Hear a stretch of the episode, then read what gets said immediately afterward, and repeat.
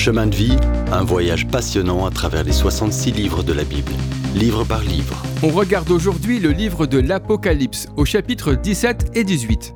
Depuis que Satan a été chassé du ciel, il a toujours eu ses quartiers sur terre. En ces temps ultimes, sa base est Babylone. On peut voir dans Babylone l'ancienne capitale des premiers empires terrestres. La Bible utilise ce nom pour décrire un système mondial spirituel opposé à Dieu. Si vous avez suivi cette série, vous vous souvenez de l'Antichrist. Il a une partenaire dans ce plan de domination mondiale. Elle s'appelle la prostituée, la fausse église qui reste après l'enlèvement de la vraie église. Ces gens n'ont jamais cru en Christ comme leur sauveur. Ils n'ont jamais fait partie du corps de Christ, mais ils ont brandi la religion comme une arme. Cette prostituée contrôle les foules et les rois de la terre considèrent qu'une alliance impie avec elle les aiderait à conquérir le monde. La prostituée chevauche une bête écarlate et ses vêtements sont pourpres et écarlates. C'est Rome, la capitale religieuse du monde, qui a hérité de toutes les religions du monde quand la vraie Église a quitté la terre. Elle boit la coupe dorée des abominations et la boue de l'immoralité sexuelle. C'est en fait l'impureté religieuse de l'anti-Église, un évangile faux et contrefait. Cette coupe enivre le monde. Temporairement, l'Antichrist partage la vedette avec la prostituée, mais cette situation lui déplaît. Alors il rompt son alliance avec elle et la détruit si violemment que c'est comme un cannibale qui mord ses propres os, puis les brûle au feu.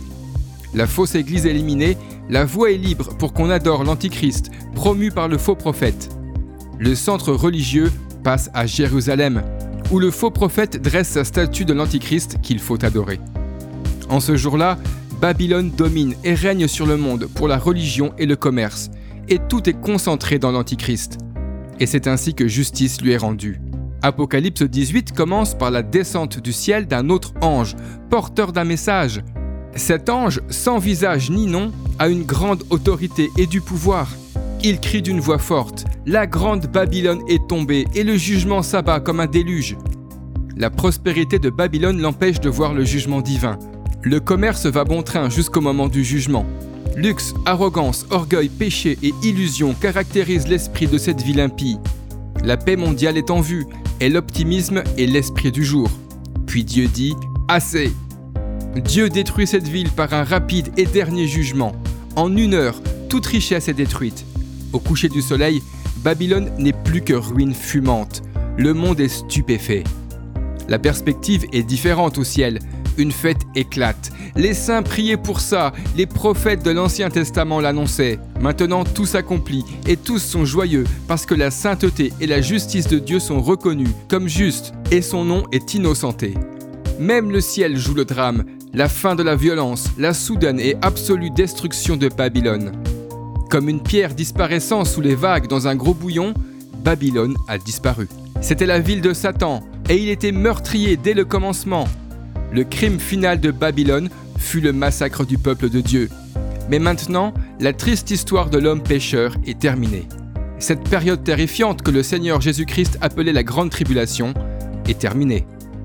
Dans le prochain épisode, on voit Christ venir sur Terre mettre fin à ce jour sombre et désastreux. Si vous avez aimé cette rubrique et si vous voulez en entendre plus, allez sur le site ttb.twr.org ou téléchargez l'application. Retrouvez-nous aussi sur chemindevie.info. Vous voulez nous dire comment Dieu change votre vie par sa parole? Envoyez-nous un message sur WhatsApp au 07 81 46 39 39.